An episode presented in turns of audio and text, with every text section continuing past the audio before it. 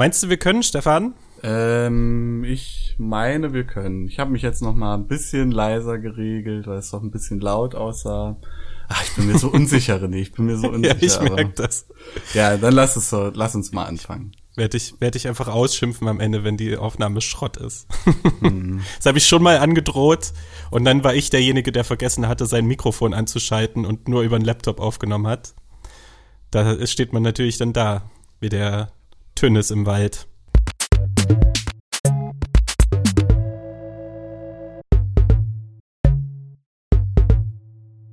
Herzlich willkommen, liebe Zuhörer und Zuhörerinnen, bei einer neuen Folge von Was auch immer, dem Games Podcast, in dem es um was auch immer geht. Heute mit einer ganz speziellen Folge. Ich weiß nicht, wie oft ich das schon in der Anmoderation gesagt habe, aber es stimmt halt auch immer. Es ist immer, also es ist eh immer schön, wenn was auch immer läuft. Aber es ist auch immer, wenn ich das sage, was Besonderes. Und jetzt erzähle ich mal, warum das was Besonderes ist. Es ist die erste Folge, in der wir uns sehen während der Aufnahme. Ähm, da haben wir, wir haben, glaube ich, noch nie so richtig hinter die Kulissen blicken lassen. Wir nehmen normalerweise ausschließlich über Discord auf und sitzen dann in unseren Wohnungen zu Hause und klotzen in leere Räume rein und tun so, als ob wir äh, beieinander sind. Und heute sind wir im Zoom miteinander verbunden. Und wer wir sind, das klären wir gleich. Die zweite Besonderheit heute ist, dass wir eine so eine richtige so eine richtige Themenfolge haben. Also nicht, dass wir sonst keine Themen haben, aber heute wird's vielleicht ein bisschen fachlicher als sonst. Und zu diesem Anlass haben wir uns die nächste Besonderheit auch unseren ersten, ich hoffe, das stimmt jetzt auch, unseren ersten Gast eingeladen. Wir hatten noch keinen Gast, oder? Hm. Nö, nö, hat man nicht. Ich sehe Kopfschütteln. Es hat sich schon bezahlt gemacht, dass wir über Zoom aufnehmen oder zusammen mit Zoom. Jetzt habe ich nämlich ein Kopfschütteln gesehen. Vielleicht sehe ich gerade eine obszöne Geste, weiß ich nicht. Die kommt von dem Matthias. Ach so, jetzt habe ich mich selbst verraten. Äh, ja, war schon öfter bei was auch immer ähm, und bin heute in einer der Funktionen als, um das Thema ein wenig vorwegzunehmen, studierter Literaturwissenschaftler, der direkt als Disclaimer so gut wie alles vergessen hat, was er jemals in dem Studium gelernt hat.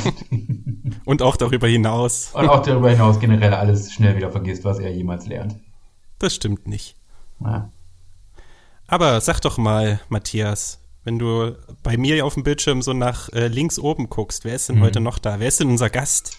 Äh, der Gast, der ist, äh, der nennt sich Stefan Wirth und der ist mhm.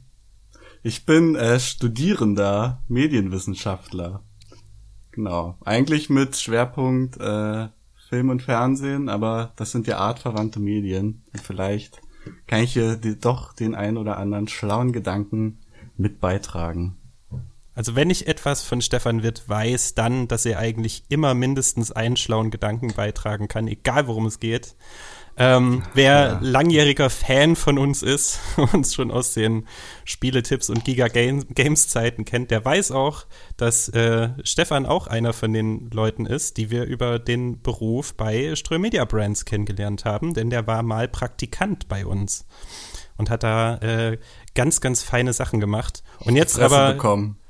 auf die Fresse bekommen. Ja, kann man auch bei YouTube nachgucken. Da gibt's ein Video, mhm. äh, in dem ich Stefan verprügele. ähm, aber warum sind wir hier? Wir sind hier, weil wir heute übers Erzählen reden wollen und natürlich, wie das unser Podcast so verlangt, über das Erzählen in Videospielen. Ich habe das Thema mitgebracht und habe gedacht, die beiden sind äh, die richtigen Experten dafür, äh, weil es mich, weil es mich immer wieder umtreibt, vor allen Dingen in Diskussionen über Videospiele, sind die gut erzählt, sind die schlecht erzählt, ähm, was eigentlich gemeint ist, wenn Leute von Erzählung reden, auch in Reviews kriegt man ja immer wieder die Erzählung als ein Qualitätsmerkmal von Spielen präsentiert und die wird dann ausgewertet. Ähm, und da stellen sich ganz, ganz viele auch grundsätzliche Fragen über das, die, die Funktion sozusagen oder die Mittel, die einem Medium wie dem Videospiel überhaupt zur Verfügung stehen. Aber einsteigen möchte ich mal mit der Frage danach, ähm, was ist denn eigentlich erzählen? Also man, man kennt das, ich habe gerade schon Reviews angesprochen, dass oftmals viele Sachen, die man irgendwie so als Story umfasst, in einen Topf geworfen werden, die aber vielleicht einer bisschen genaueren Definition oder zumindest Differenzierung bedürfen. Also wenn ich jetzt von Erzählung rede, meine ich da die Handlung? Meine ich, ja, was meine ich eigentlich? Meine ich die Inszenierung? Was ist Erzählen? Hm. Ich finde, da kann man eigentlich gleich mal ein paar Begriffe in den Raum werfen, wenn es schon ein bisschen fachlicher werden soll. Also ich verstehe das immer so, dass die Erzählung eigentlich so ja, die Handlung ist, die sich ausgefertigt gemacht hat. Also in, wir unterscheiden da beispielsweise zwischen Story und Plot, beziehungsweise Fabel oder Sujet, wobei die Story eigentlich eher so in den Mittelpunkt stellt, was ist passiert, wenn man es mal ganz chronologisch aufdröseln würde oder ganz unaufgeregt und äh, der Plot dann eher, wie ist es passiert, also welche konkreten erzählerischen Mittel werden da genutzt, welche Dramaturgie steckt da vielleicht drin in der Art und Weise, wie es erzählt ist, wie setzt man die einzelnen Handlungsfragmente aneinander, ist es ähm, ist es chronologisch oder bringt man da auch zeitliche Stränge durcheinander? Und das ist, glaube ich, schon mal eine ganz wichtige Unterscheidung, wenn man sich fragt, was denn äh, jetzt eigentlich eine Erzählung ist, weil eine Erzählung besteht natürlich aus beiden Sachen, die sich gegenseitig bedingen, aber eben nicht das Gleiche sind. Also du würdest sagen, so ganz grob, die Erzählung ist zum einen das Was und zum anderen das Wie. Genau, das ließe sich grundsätzlich so sagen. Wenn ich da immer mit äh, der literaturwissenschaftlichen Brille dazwischen sprechen darf. Jetzt spricht Aber eine sehr Brille. gerne. An, anscheinend spricht jetzt eine Brille. Das ist ein bisschen ein schiefes Bild, das ich gewählt habe. Meine Brille möchte dazwischen sprechen. Und zwar, ähm, äh, also ich finde das interessant, was wir vielleicht als Prämisse sowieso mal vorausschicken müssen. Ich spreche jetzt so ein bisschen aus so literaturwissenschaftlicher, äh, rudimentärem Wissen, was noch übrig geblieben ist und was ich mir dann noch zwischendurch immer mal wieder angelesen oder zurückgelesen habe. Stefan eher aus einer ähm, äh, filmwissenschaftlichen Richtung und René äh, ist auch da. Und äh, Aus Erfahrung, nennen wir es nennen wir es Empirie. aus Erfahrung, das sind natürlich alles nicht Sachen, die so eins zu eins auf Videospiele anzuwenden sind. So, das ist ja auch eine spannende Diskussion, die immer noch äh, gerade so in der, in der Game Studies und so existiert. So was von diesem ganzen Vokabular und, und Werkzeug kann man tatsächlich benutzen, auch für Videospiele. Aber aus der literaturwissenschaftlichen Richtung da auf äh, Genet zurückgehend, der mit die Erzählung eigentlich so das Standardwerk von Erzähltheorie äh, begründet hat, was auch heute immer noch benutzt wird, wenn auch abgewandelt, unterscheidet halt, was ich auch so ein bisschen wie, wie, wie Stefan, zwischen Diskurs, was was ist wie Erzählung, also äh, die Form der Darstellung, also wie wird erzählt, also wirklich die Mittel, mit denen erzählt wird, während äh, Histoire die Handlung ist. Äh, und die Histoire ist eigentlich die äh, zusammenhängende Reihe von Begebenheiten. Also das, äh, was passiert ist, äh, in einen Zusammenhang gebracht, zeitlich, räumlich, was auch immer. Das ist die Handlung, das ist die Histoire, während die Diskure ist, wie wird das dargestellt. Den Diskurs Mhm. kann man dann auch nochmal unterscheiden, unterscheiden in äh, Rekri und äh, ähm, Narration. Äh, Rekri ist das, wie wird etwas in einer Geschichte erzählt, also während die Handlung, das ist in eine logische, äh, äh, zeitliche Abfolge. Kann es ja zum Beispiel auch in einem Roman oder in einem Videospiel sein, dass ich, ich fange mit dem Ende an, dann kommt der Mittelteil, dann der Anfang. Also ich erzähle komplett unterschiedlich. Das ist dann halt der Rekri, wie wird das erzählt? Und Narration ist eigentlich das, äh, die Situation, in der erzählt wird. Also zum Beispiel mündlich, schriftlich, was auch immer. Und äh, also das finde ich halt eine, zumindest eine wichtige Unterscheidung zwischen die Erzählung, was, wie wird erzählt und eher die Handlung, was wird erzählt. Also das ist, finde ich, eine sehr wichtige Unterscheidung, wie man, wie gesagt, das sind jetzt unterschiedliche Begriffe, die wir da benutzen. Mhm. Äh, ich bin, bin halt mit Diskurs und Histoire äh, kann ich gut arbeiten, weil ich das halt von Jeanette noch gut kenne, diese Unterscheidung, die zumindest sehr grob äh, eben vielleicht auch eher so als Narration und ähm, Handlung vielleicht ein bisschen äh, übersetzt werden kann. Ja, Weil Erzählung finde- ist halt auch eine Historie, ist halt auch eine literarische Gattung, ganz einfach. Mhm. Ja. Ich finde es aber, das liegt gar nicht so weit auseinander, selbst wenn du jetzt sagst, das sind äh, unterschiedliche Brillen, die man da aufsetzt. Ähm, diese grobe Unterscheidung dann, oder erstmal die Feststellung, dass eine Erzählung nicht eindimensional jetzt ein so ein bestimmtes Ding ist, was man auf, äh, auf so ein Medium drauflegt, sondern dass sich das aus verschiedenen Facetten erstmal zusammensetzt und diese Facetten selbst, wie- wie auch immer man die jetzt benennt, ne, ähm, die sind ja dann schon vergleichbar. Genau, auf jeden Fall. Unter diesen unterschiedlichen äh, fachlichen ja. Betrachtungen heraus. Genau. Das sind das unterschiedliche Begriffe, die in jeder Disziplin anders sind und teilweise auch andere natürlich anders funktionieren, weil ein Videospiel anders funktioniert als ein Film oder ein Buch, ganz klar. Ich ja. glaube, was man da so äh, in Bezug auf einfache Grund- oder auf einfache Zugänglichkeit äh, sagen kann, ist tatsächlich, dass es eigentlich immer die Frage ist, wie wird erzählt und was wird erzählt. Ja. Und ich finde es da sehr, sehr spannend, dass eigentlich so, wenn man auf einer ganz oberflächlichen Ebene drüber nachdenkt, so das Interesse oder das, was es naheliegender scheint, dass das, was, was, erz was erzählt wird, zugänglicher ist.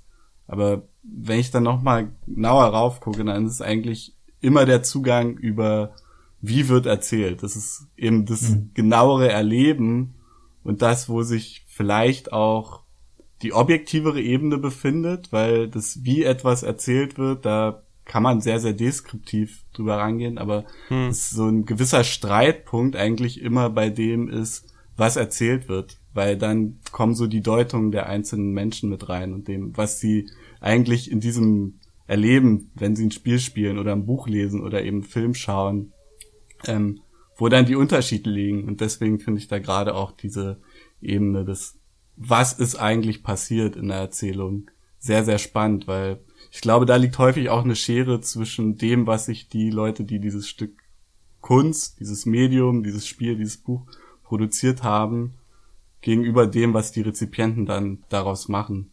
Da gibt's ja. auch schöne Beispiele, wo wir wahrscheinlich später noch drauf eingehen können. Ja, das ist ja, das ist ja wirklich auch der Punkt, an dem dann die, die Shitstorms oftmals entstehen oder die Petitionen nach ja. Veränderungen. Das klingt, das ähm, klingt wie so, so, eine malerische Umschreibung eines gewissen Punktes im, im Social Rap, der Ort, an dem die Shitstorms entstehen. Ja, mhm. das ist der so ein Break-Even-Punkt irgendwie habe ich jetzt auch, dieses Bild habe ich auch nicht zu Ende gedacht, aber ich stelle mir das so vor, dass das so ein Kipppunkt ist, an dem sich das dann so hochventiliert. Ähm, aber das ist spannend, dass du das sagst, weil ich euch ja im Vorfeld, ich hatte euch ja so ein paar Schwerpunkte ähm, mitgeteilt, über die ich gerne reden würde. Und da war einer davon, dass ich mich gefragt habe oder euch dann auch, kann Erzählen ohne Geschichte auskommen? Und so wie du das gerade beschreibst, kann man Erzählen zumindest ohne Geschichte beschreiben oder analysieren. Ähm, aber jetzt gerade mal auf Videospiele ähm, gemünzt, gibt es grundsätzlich auch Erzählungen, die ohne diese Ebene der Was ist eigentlich passiert auskommen oder passiert grundsätzlich etwas? Hm. Das, das ist ja eine mega sprachphilosophische Frage. Ja. Ist die zu früh? Nein, also also ich äh, glaube nicht, dass sie zu früh ist. Ähm, ich würde die einfach ganz pragmatisch damit beantworten, dass schlussendlich, egal wie unspektakulär dieses, also was passiert ist, ist, passiert dann doch immer was. Also wenn du, wenn es da keine Erzählung gäbe in dem Sinne, dann würde ja nichts passieren. Also selbst wenn die Erzählung ist, ich habe jetzt bei Tetris ein paar Blöcke hin und her geschoben oder auch wenn die Erzählung dann einfach nur ist, ich habe was gespielt, so glaube ich, entsteht trotzdem im Kopf immer eine Art und Weise von, was ist mir da eigentlich gerade passiert. Mhm. Ich würde auch, also es gibt ja diesen, dieses, diesen schönen Spruch von irgendeinem Wissenschaftler mit, ist, man kann nicht nicht kommunizieren, den kennst du ja wahrscheinlich auch, René. Ja, ich müsste auch eigentlich wissen, wo der herkommt. Ich glaube, es war. Irgendwas mit oh, lass mich nochmal nach, lass mich noch mal nachdenken und das im Nachgang ja. genau an diese Stelle schneiden.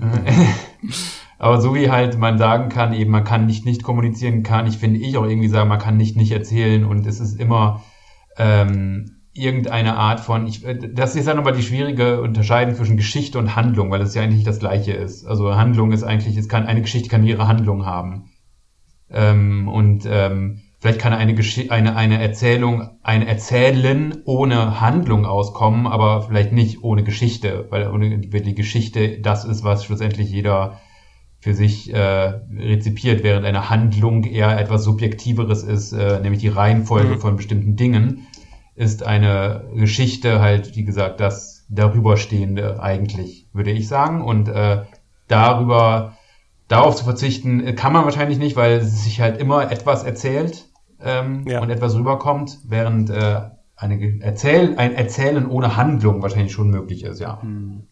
Okay. Ich glaube auch, dass es aber die Frage zieht ja auch so ein bisschen darauf ab, ähm, wie wichtig denn so eine darunterliegende Handlung ist. Und ich glaube, dass es man, egal wie profan oder wie klein so eine Handlung erscheinen mag, man trotzdem in der Erzählung super, super viel draus machen kann. Also hm. die Beispiele sollen zwar eigentlich erst später kommen, aber ich muss jetzt an äh, Journey denken, wo ja eigentlich das grundsätzliche, die grundsätzliche Idee ist, so ein, so ein sehr, sehr menschliches Wesen besteigt schlussendlich einen Berg oder läuft lange, lange Zeiten durch die Natur. Und das ist jetzt eigentlich, wenn man das so auf dem Papier hört oder als was ist passiert so zusammenfasst, natürlich nicht unfassbar spektakulär. Aber die Art und Weise, wie es dann ästhetisiert ist, wieder auch mit so einem, mit so ähm, Identifikationsmarkern oder die Möglichkeiten, das emotional nachzufühlen, was da gerade passiert, gearbeitet wird. Da entstehen eigentlich so die interessanten Sachen. Also was mhm. vielleicht so die Bottomline ist, ist nicht, ob jetzt eine, eine Erzählung unbedingt eine Handlung braucht, die es erzählt. Ich kann mir vorstellen, dass aber auch einfach die Handlung manchmal nicht äh, das Kernelement einer Erzählung sein muss, sondern mhm. dann eben die Erzählung, wie es erzählt ja. wird. Mhm. Das Erzählen, ja. Ja, das Erzählen, ja. Das, das, das klingt alles vielleicht ein bisschen ähm, verkopft, aber es ergibt Sinn. Ähm, übrigens, ich bin mir ziemlich sicher, es ist der österreichische Philosoph Paul Watzl Watzlawick genau. oder Watzlawick, ich weiß ja, gerade gar nicht. Nee, das wusste ich noch. Und ähm, und wie er ist ja eigentlich mehr oder weniger die Aussage von man kann nicht kommunizieren, ist, dass selbst wenn du versuchst, nicht zu kommunizieren, du kommunizierst, dass du nicht kommunizierst. Also man, es gibt keine mhm. Situation, in der du nicht kommunizierst. Und äh, als Person ja. äh, mit einem Körper und Anwesenheit. Da, äh, da, muss ich muss ich als Kommunikationswissenschaftler muss ich muss ich aber trotzdem so weit einschränken, dass es auch nach verschiedenen äh, kommunikationstheoretischen oder oder definitorischen Ansätzen schon Möglichkeiten gibt zu sagen, dass da keine Kommunikation stattfindet, aber das, was ja, was du gerade richtig gesagt hast, was Watzlawick gemeint hat, ist halt, dass in einer Erzählsituation, darum geht's ja jetzt bei uns zum Beispiel, ähm, auch die Verweigerung einer direkten Kommunikation, mhm. einer Botschaft in sich trägt. Genau, richtig. Und das ist ja auch das, was, ähm, was Stefan jetzt so ein bisschen mit Journey, mit dem Beispiel schon gesagt hat, selbst wenn da ähm, die, die Botschaft irgendwie nur im, im Unterton quasi der, dem Erzählen folgt, sie ist trotzdem da. Aber lasst uns doch an der Stelle auch diesen einen Schritt nochmal zurückgehen und uns fragen, was macht denn jetzt eigentlich Erzählen in Videospielen besonders, beziehungsweise was unterscheidet es von anderen Medien? Also ähm, du hast schon gesagt, Matthias, das ist ja, das, die Erzählung an sich ist ein, wie hast du es genannt, ein literarisches Genre? Nein, wie hast du es also, äh, Es gibt Erzählungen, ja, das sind literarische hm. ähm, äh, Genres oder Gattungen. Gattung, äh, deswegen Gattung, rede ich halt eher von Erzählen und weniger von Erzählung, ja. weil eine Erzählung halt eine bestimmte Gattung ist. Ähm, genau, und das, das Erzählen an sich ist ja auch älter als die Literatur. Das, also der, der Mensch ist einfach dazu angelegt, sich seine äh, seine Welt, die Realität und seine Erinnerungen in Erzählung irgendwie abzuspeichern ja. und auch in Erzählung weiterzutragen. Dann ging das in die Literatur irgendwann ein und jetzt sind wir halt beim Medium Videospiel und genau, was, was macht das besonders, was macht das anders? Hm. Ich würde vielleicht mal kurz äh, einmal aus eben aus literaturwissenschaftlicher Sicht mal wieder äh, Äh, natürlich haben wir halt da, wie du gerade schon sagtest, Literaturwissenschaft äh, erst eigentlich nur fast nur mündliche Traditionen, also Stoffe wurden mündlich tradiert, wurden sich weiter erzählt, waren deswegen auch eigentlich nicht fest, sondern recht äh, äh, formbar, haben sich verändert immer wieder und dann wurden bestimmte Varianten, deswegen gibt es zum Beispiel in der Mittelalterliteratur auch ganz oft von Texten unterschiedliche Varianten, weil es halt ähm, mündlich tradierte Stoffe sind, die an unterschiedlichen Orten anders erzählt wurden auch. Und äh, das ist aber halt Literatur ist dann halt, es ist niedergeschrieben, zumindest eine sehr, sehr, sehr eine enge Blick auf Literatur ist, dann halt die niedergeschriebene Schrift von diesen tradierten Texten, ähm, also mündlich tradierten Texten, dass du, dass sie halt von, also einfach äh, zu Text wurden, zu schriftlichem, zu Schrift wurden so und äh,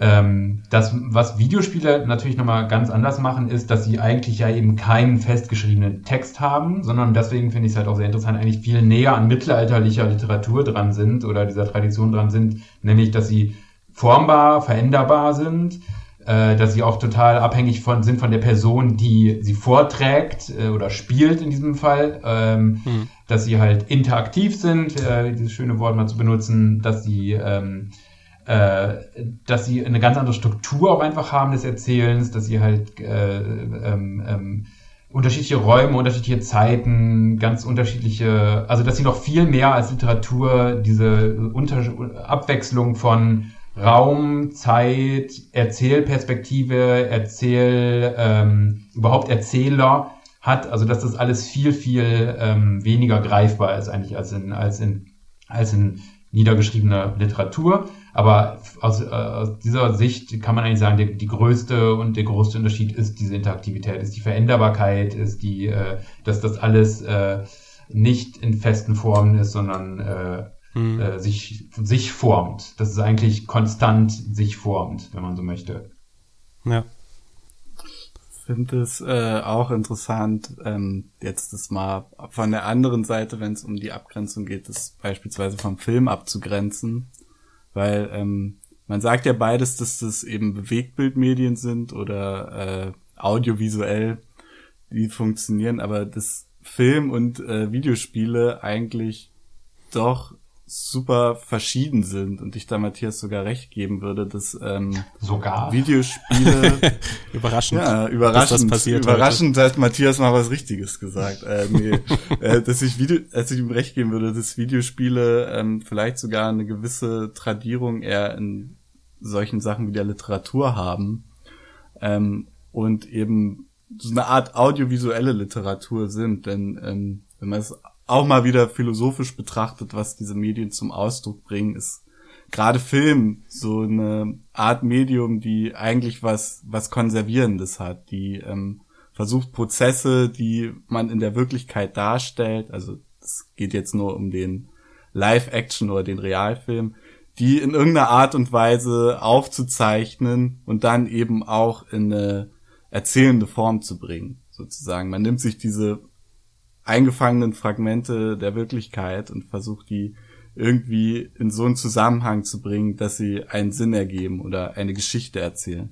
Wenn mhm. es bei Videospielen auf der anderen Seite so ist, dass da nicht auf eine, also es wird keine reelle Welt eingefangen. Natürlich wird, werden irgendwie reelle Eindrücke und reelle Themen in Videospielen verarbeitet, aber das in Welten, die komplett artifiziell sind, die immer so ein Schaffungsprozess durchgelaufen sind, die also da ist wirklich die Transformation noch mal viel stärker als im Film, genauso wie es eben in der Literatur ist, dass da Eindrücke in eine komplett neue Art von Medium überführt werden. Also während es in der Literatur die Schrift ist, ist es halt im Videospiel, es lässt sich nicht anders sagen als das Videospiel, weil das ja schlussendlich mhm. die Erfahrungsebene führend mhm. ist. Aber das finde ich eben auch so eine sehr, sehr interessante Parallele, dass beide Medien da in Abgrenzung zum Film eigentlich wirklich eher so ein, so ein, so einen absoluten Schaffungsprozess durchlaufen, der mhm. wirklich nichts aus der Welt irgendwie konserviert, sondern selbst alles schafft. Also gerade bei Videospielen, wo man dann so Sachen hat wie eine Open World, wirklich auch eine Open World dann eben schafft, was ja im wahrsten Sinne des Wortes eine eigene Welt ist, in der diese Erzählungen dann stattfinden können. Mhm. Ich finde auch, also dieses, wenn ich immer, habe ich ja ab und zu auch schon drüber geschrieben, dass ich halt finde, dass eigentlich Videospiele viel zu sehr immer wieder versucht wurde und auch immer noch wird, die halt in diese Form des Films zu pressen und da halt zu gucken, welche mhm. erzählerischen Mittel gibt es in Film. Das wollen wir auch in Videospielen, weil Filme sind erfolgreich, sind bombastisch, viel, ziehen viele Leute an, sind die Popkultur überhaupt. Irgendwie haben die Popkultur die letzten, keine Ahnung, 50 Jahre am krassesten geprägt und das wollen wir halt auch. Und ähm, ähm, was ich halt, deswegen finde ich halt auch, sind Videospiele eigentlich näher ähm, vom Erzählen an Literatur, aber da finde ich halt sogar noch einen draufsetzen will, sagen, ja, am Theater sind Literatur, also das Theater, das halt Literatur als Grundlage hat, den dramatischen mhm. Stoff und die dann halt jeweils in anderer Form umsetzt. Auch teilweise ja. recht interaktiv. Ähm, gerade so Impro-Theater, sowas, wenn man sich sowas anschaut, ist wie gesagt, es liegt immer ein Text zugrunde immer, also gut wie immer Text zugrunde, aber die Aufführung des Textes ist es dann eigentlich schlussendlich, die es ausmacht und weniger der Text als solcher. Ähm, das, ja. Was war die Frage nochmal?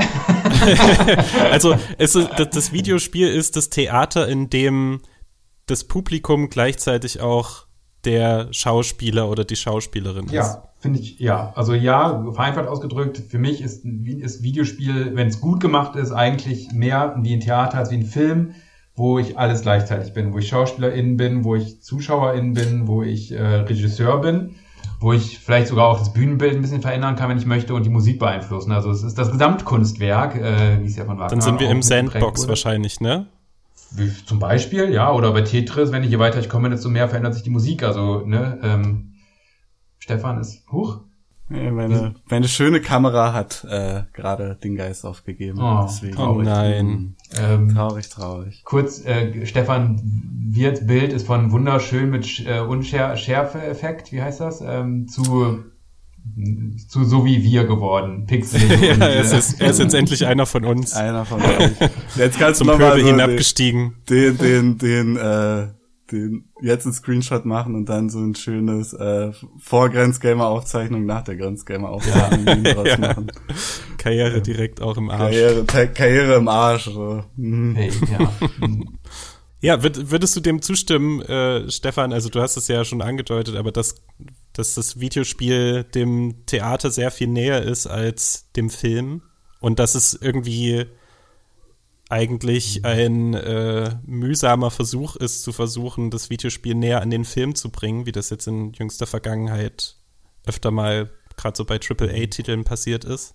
Also ich würde da teilweise zustimmen. Natürlich äh, ist es absolut verfehlt zu sagen, Videospiele sind interaktive Filme. Also es gibt Videospiele, die das versuchen, gerade so die Arbeiten von David Cage bezeichnen sich ja mehr oder weniger so, aber mhm. alle Videospiele so in diese Kategorie zu packen, ist halt absolut verfehlt, weil dann wären es halt genau das, interaktive Filme und eben keine Videospiele mehr.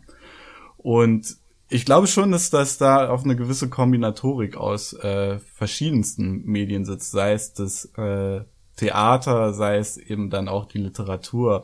Aber ich glaube, dass es eben nicht nur das ist. Klar, gibt's Bezüge zu äh, zu Filmen dann. Es gibt auch Bezüge zu Digitalmedien mittlerweile darin. Also alleine das, also Spielekulturen gehören ja auch irgendwie zu Videospielen und gerade so der Austausch im Realen, der bei Videospielen dann eben auch mhm. noch eine Rolle spielt, ist dann auch sehr wichtige Komponente, so was, glaube ich, wenig andere Medien so während der Rezeption hergeben. Gerade ja. dieser Austausch mit anderen. Deswegen ist also deswegen finde ich diesen Versuch darüber, also Videospiele über ein anderes Medium zu definieren, ein bisschen schwierig. Es gibt Anleihen mhm. von allen mhm. Sachen, aber schlussendlich sind sie eben was sehr, sehr Eigenständiges, mhm. nämlich Videospiele. Mhm und damit auch total verschieden erzählbar. Ne? Du hast es gerade schon gesagt, diese Interaktion. Es gibt ja auch Spiele, ähm, die sind so offen gestaltet und gleichzeitig aber darauf ausgelegt, dass sie mit ganz, ganz vielen Menschen erlebt werden. Ähm, sowas wie äh, Elite Dangerous oder so. Ja, oder versuch mal, versuch mal in, in Among Us auseinander zu klamüseln. Was ist denn da jetzt Erzählung oder Erzähler Erzähler, Erzählung, was ist Histoire, was ist also Handlung, das ja. ist, ne, das, deswegen, genau. das sind immer nur Annäherungen, wie Stefan auch sagt. Und wenn ich sage, was wie ja. Theater passt eher als Film, ist natürlich nicht damit gesagt, Theater erfüllt dann die Rolle einer, also, ne, das, das immer noch ein, das fehlt immer noch natürlich was, ne. Ich glaube, das ist natürlich auch so ein bisschen davon die Frage, was denn so, also was ist, was ist so ein Standard-Videospiel, auf das man sich bezieht, weil ja, wenn man jetzt wirklich so über, also jemand, wenn jemand, wenn er Videospiel hört, sofort an äh, Detroit Become Human oder Heavy Rain denkt, dann wird er sich denken, ja klar, Videospiele sind ja eigentlich nur Filme, wo ich noch ein bisschen was nebenbei machen kann. ich möchte jetzt die David Cage-Fans nicht weiter gegen mich aufbringen. Ähm, aber glaube, so viele gibt's davon nicht. das kann auch gut sein. Aber jetzt jemand, der ähm, der sowas wie ein Dark Souls spielt, was ja viel, viel zersplitterter ist und viel, viel impliziter als ein Film, der wird schon verstehen, dass man das eben nicht mehr nur mit der Nähe zur Film packen kann. Und bei Dark Souls stammt ja die Inspiration dieser Erzähltechnik auch schon wieder aus einem literarischen Zusammenhang. Mhm. Deshalb glaube ich, ist das auch immer ein Faktor, wie man Videospiele sieht, in dem was denn die Grundvorstellung ist, die man hat oder das Grundvideospiel, was einem manchmal so vor Augen schwebt, wenn man Aussagen über Videospiele im Allgemeinen trifft. Aber jetzt gibt's ja halt auch vor allen Dingen viele große Produktionen, wo dann ähm, auch talentierte Autoren dahinter stecken, die sich eine Geschichte überlegen, die da erzählt werden soll. Und die bauen dann mhm. auch äh, entsprechende Plot, Plotbeats ein, ähm, die ja manchmal zu einer relativ streng vorgegebenen Zeit und in einem relativ streng vorgegebenen Rhythmus ähm, konsumiert werden, manchmal aber auch weit über eine relativ freie Landschaft verstreut sind und auch nicht in einer festen Reihenfolge, aber wo schon irgendwie eine gewisse Stringenz dahinter zumindest sein soll. Also, um jetzt mal zwei Extrembeispiele zu nennen, ähm, sowas wie The Order ist so schlauchartig angelegt und so sehr auf diese, diese filmischen Momente ähm, ausgelegt und zugespitzt, dass hier die, das individuelle Erleben der Erzählung, die, die individuellen Abweichungen in der Erzählung, die man wahrnimmt, wahrscheinlich deutlich geringer sind, als wenn ich Fallout 4 spiele, was auch eine übergeordnete Handlung hat, wo ich auch zu einem, in Anführungsstrichen, zu einem Ende kommen kann. Ähm, was aber dazwischen passiert und in welcher Reihenfolge ich bestimmte ähm, Plotbeats wahrnehme oder erlebe, äh, das ist total verschieden. Und manche Leute ähm, haben vielleicht auch genug von dem Spiel, bevor sie überhaupt angefangen haben, diese, dieser Story zu folgen. Ähm, also, was machen denn da diese Autoren? Jetzt schreiben die da eine, eine Erzählung, schreiben die da eine Handlung oder geben die eigentlich eher nur so eine, ähm, also bei solchen Spielen wie Fallout geben die dann nur so eine Empfehlung mit, das, das könntet ihr erleben, ja. das könnte die Erzählung sein? Also das ist jetzt auch wieder eher eine Analogie aus dem Film, weil äh, da kenne ich mich halt am besten aus. Ähm, oder eigentlich wirklich eher aus den Serien, äh, was ja nochmal grundsätzlich anders ist als Film, nämlich dass gerade bei langlaufenden Serien die Aufgabenfelder aller AutorInnen, die daran beteiligt sind, halt wirklich sehr, sehr weit auseinander geht. Also da gibt es auf der einen Seite die Leute, die wirklich Dialoge schreiben, Leute, die halt für die Dramaturgie zuständig sind. Also Dramaturgie ist halt ähm, die Art und Weise, wie sie Spannungsbögen in der Erzählung aufbauen, wann sozusagen was passiert und in welche Richtung man welche Konflikte führen kann. Dann gibt es Leute, die für die Continuity zuständig sind, also dass die Information, die jetzt, wenn über Jahre erzählt wird, was ja bei Serien durchaus mal vorkommt, das nicht an der einen Stelle erzählt hat, ja, der war die eine Figur war 15 Jahre verheiratet und äh, dann fünf Jahre später wird erzählt, okay, der hat jetzt zum ersten Mal eine Freundin gefunden. Sowas geht halt mhm. nicht zusammen. Das und sind die Leute, die bei vielen Serien, die ich in letzter Zeit geguckt habe, keine gute Arbeit geleistet haben. ja, genau die sind es. Ähm, und da ist es halt wahrscheinlich bei Videospielen einfach genauso, dass äh, das Bild des Autoren da total auseinandergeht. Und ich glaube, das, was man was vielleicht bei Videospielen noch so als Autor verkauft wird, ist bei großen amerikanischen Serien so, oder das Berufsbild schwappt jetzt auch mittlerweile mehr nach Deutschland drüber, der Showrunner, der mhm. sozusagen sich für Ästhetik und der Grundvision des Spiels eben auszeichnet mhm. und der sozusagen, also da ist es vielleicht auch so ein bisschen Creative Director. Im Film gibt's ja natürlich dann noch dieses, diesen Begriff des Autorenfilms, also es geht halt hauptsächlich darum, dass es halt, ähm, also es ist eigentlich eher ein Marketing-Label als jetzt wahrscheinlich eine genaue Berufsbezeichnung, wenn man jetzt über die Art und Weise, wie ich verstanden habe, dass du den Autorenbegriff erklärt hast, da rangehen würde, nämlich,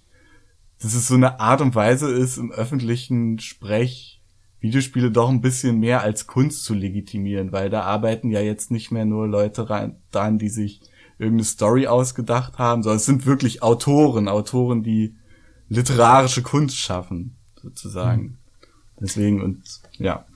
Ich, ich finde das Thema insofern interessant, dass das eigentlich mit der größte Unterschied ist in der, in der, zumindest in der Rezeption von Literatur zu Videospielen, ist, dass es halt den, Autoren, die Autorinnen im klassischen Sinne in Videospielen nicht gibt. Also sowas wie, keine Ahnung, Schlüsselromane, ähm, äh, oder halt autobiografisch gelesene Romane, auch wenn viele Autoren, Autorinnen das nicht wollen, ist es der Fall. Also jeder Thomas Mann-Roman wird halt immer daraufhin äh, untersucht, wo war Thomas Mann gerade in seinem Leben und was davon in Tod von Venedig äh, spiegelt die eigene Pädophilie in Anführungszeichen von Thomas Mann wieder und alle solche Sachen und ne, Buddenbrooks eben als Schlüsselroman, bla bla bla.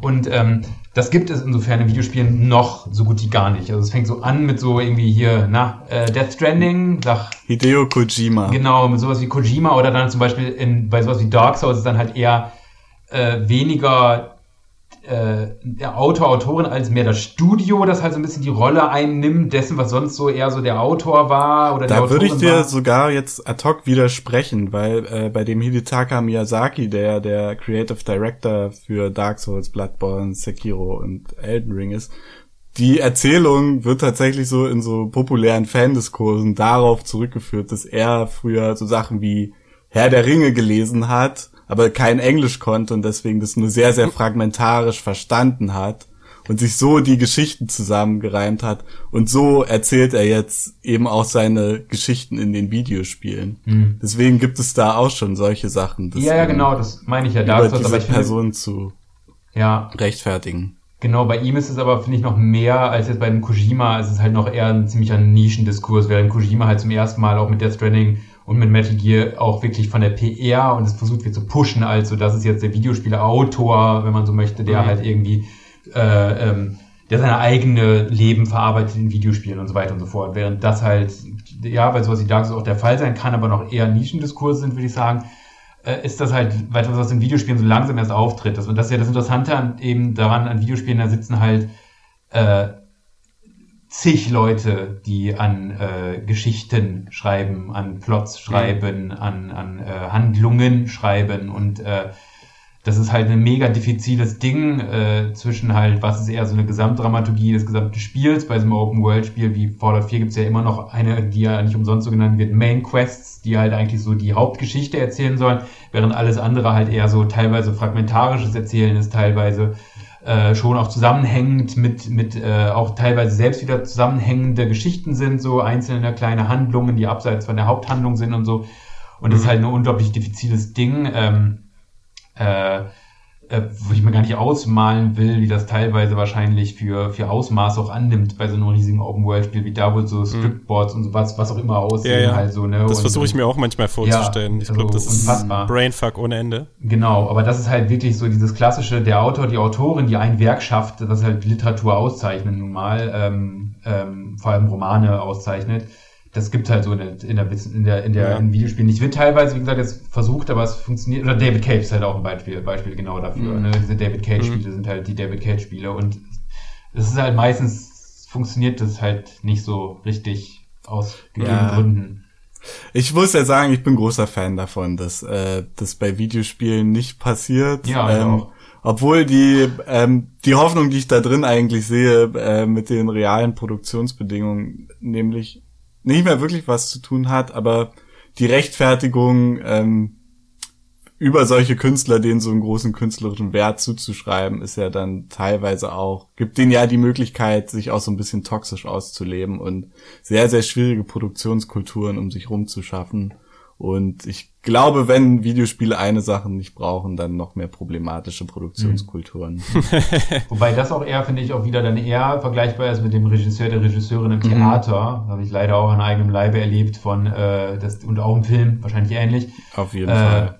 Ähm, während es bei Serien wahrscheinlich nicht ganz so ist, weil da wechseln ja oftmals auch die, die Regisseure. Aber anyway, auf jeden Fall, das ist halt so dieses, diese eine Person, die gesamte Produktion halt irgendwie so teilweise tyrannisch äh, kontrollieren Steuert. kann. Äh, ja das ist mhm. schon, das, das, das glaube ich auch eher so dieses, der Produzent dann halt in einem Videospiel eher, ne? Und äh, ja, aber ich bin auch froh. Ich meine, dieses Tod des Autoren ist ja nun auch schon wirklich eine sehr alte philosophische äh, oder literaturphilosophische Schule halt, die sagt, dass, dass der Autor, die Autorin eigentlich keine Rolle spielt, sondern sobald das Buch geschrieben ist oder der Text geschrieben ist, halt er für sich steht und, und der mhm. Autor, die Autorin gar nicht kontrollieren kann, was eigentlich alles in diesem Text drin steht, an außer, außerpersönlichen Einflüssen und selbst die Person, die den Text geschrieben hat, nicht eine in sich äh, kohärente Person ist, sondern auch mit tausend verschiedenen Einflüssen, tausend verschiedenen Stimmungen, tausend verschiedenen Stimmen, die irgendwie in diesem Prozess des Erschaffens entstanden sind, dass es auch gar nicht in ein Text nicht auf eine Person zurückzuführen ist. Das Ja. ist ja, das ist ja so eine Schule, die schon seit Ewigkeit existiert, die in dem Videospiel Ja. natürlich noch viel, viel mehr eine Rolle spielt, wenn da tausend Leute an einem Werk arbeiten. Ne? Also Aber ganz klar. man, man muss natürlich auch sagen, dass der, oder so habe ich es zumindest immer verstanden, dass der Tod des Autoren jetzt nicht bedeutet, dass der Autor eben gar keine Rolle mehr spielt. er kann durchaus sagen, Ja, ja. nein, dass er eben nicht gar keine Rolle mehr spielt, sondern sich eben gleichrangig mit verschiedenen äh, Faktoren der die allgemein in der Gesellschaft, aber dann natürlich auch noch in der Lebensrealität des der schlussendlichen Rezipierenden es ist eine eine Rolle spielen. Es ist, eine, eher, es ist eher eine Literatur, es ist eine wissenschaftliche Diskussion, die darum geht, dass in der, Rezep in der wissenschaftlichen Rezeption von Literatur in diesem Fall der Autor, die Autorin eigentlich keine große Rolle spielen sollte, sondern vielmehr die Diskurse, die in einem Buch zu finden sind und nicht die, nicht alle zurückzuführen sind auf einen Autor oder eine Autorin. So und äh, das ist Ja, eigentlich, ja. Aber es kommt jetzt, geht jetzt gerade ein bisschen weit weg, glaube ich, von, von Videospielen.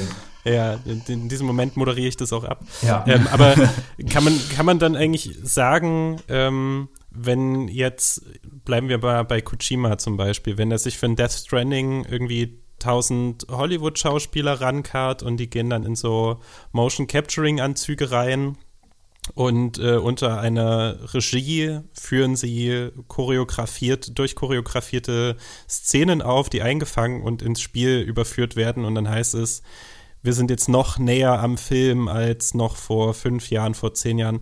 Das ist dann eigentlich Käse, oder? Das zu behaupten, nur, nur angesichts dieser ähm, Produktionsmethoden, die da irgendwie einfließen.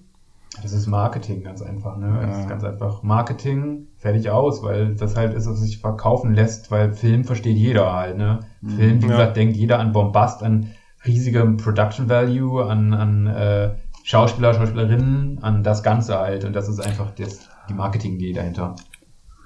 Ja, ich glaube auch, das ist so ein bisschen, also das ist ja natürlich, was du gerade beschrieben hast, Matthias, die populäre Wahrnehmung von Film. Film ist ja, Ja, na klar, Durchaus klar, dass, es war klar, dass du das sagst. Ich habe nur drauf gewartet.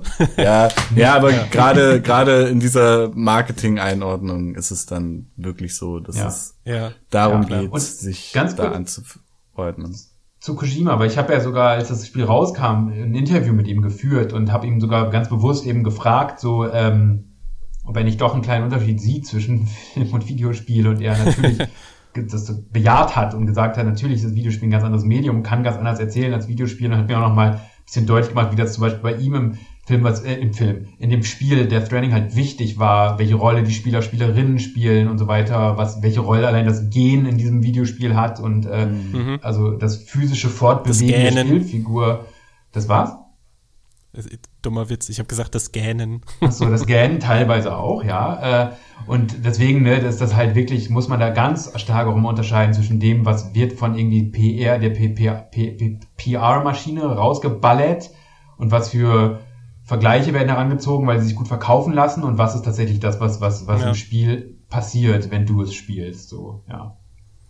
Also es wäre wahrscheinlich viel zu mühsam, jetzt anhand all dessen, was wir jetzt schon festgestellt haben, aufzudröseln, was gibt es für Techniken der Erzählung im Videospiel, denn die scheinen ja Mhm. unglaublich vielfältig zu sein. Ähm, und das, was aber, ich denke mal, so vorrangig als erstes in den Kopf schießt, ähm, wenn von einer Handlung, einer Erzählung die Rede ist, ist immer The Last of Us, da ist so eine Filmsequenz, in der wird einer, in der wird, in der wird mir auch die Kontrolle genommen als Spieler. Da läuft einfach so ein Film ab und in dem Mhm. werden irgendwie Figuren getötet, es küsst sich jemand, es, die Handlung wird vorangetrieben, also so Mhm. die, die klassischen Plotpoints.